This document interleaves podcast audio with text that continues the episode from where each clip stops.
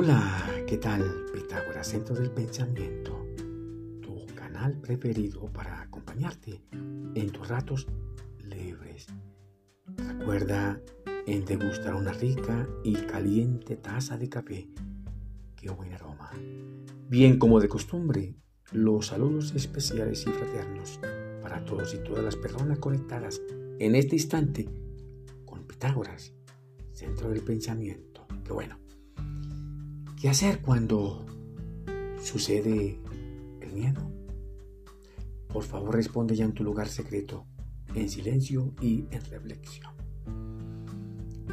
Pregunto, ¿por qué nos pasan cosas buenas y cosas malas? ¿Se deben las cosas buenas o malas a nuestros miedos o a los miedos de alguien? ¿O a la suerte? ¿O a la suerte de alguien?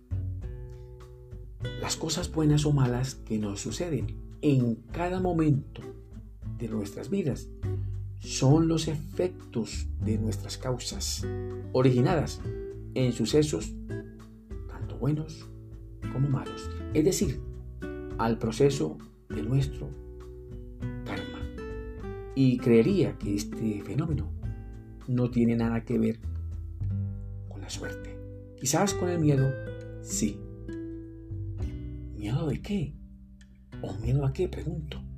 Dicen los que saben que la suerte es un fenómeno aventurado que se debe a lo que tú haces, cómo lo haces, en dónde lo haces y a quién se lo haces. Recuerda que tienes libre albedrío para elegir y decidir hacer algo, sea bueno o malo, sea con miedo o sin miedo. Quizás muchas personas no temerosas hacen cosas malas y por ello reciben respuestas buenas. Y hay quienes con temor hacen cosas buenas y reciben cosas malas. Pregunto a qué se debe este fenómeno tan extraño e injusto en nuestras vidas. Existe un regente sentado allá, en un trono, atento de lo que hacemos bueno o malo?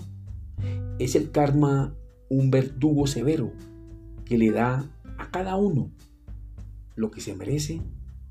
¿Es el karma un generador del miedo? ¿Existe una respuesta a estos fenómenos?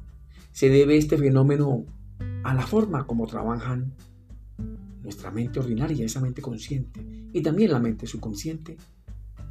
Creería que sí. Trata de imaginar los o las soluciones existentes para cada evento, malo o bueno. Es importante considerar las respuestas anteriores a cada evento. Esas respuestas que te van a servir para tu colección de requerimientos. Recuerda que existe una fuerza y un poder energético en tu interior, el cual va a servir como fundamento para poder generar soluciones adecuadas y precisas y así poder trabajar en esta clase de fenómenos inexplicables y complejos. Dicen los que saben que es importante comprender el porqué de lo que hacemos, pues ciertas personas piensan que es simplemente aceptar que las cosas son así. Un concepto muy escueto.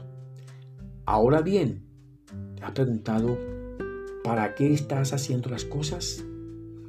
Para este caso, es recomendable escribir en tu libreta de apuntes los porqués o los motivos por lo cual estás preparando tu defensa para enfrentarte a tus miedos, para hacer cosas buenas o cosas malas. Es decir, el por qué y el para qué de hacer algo bueno o algo malo.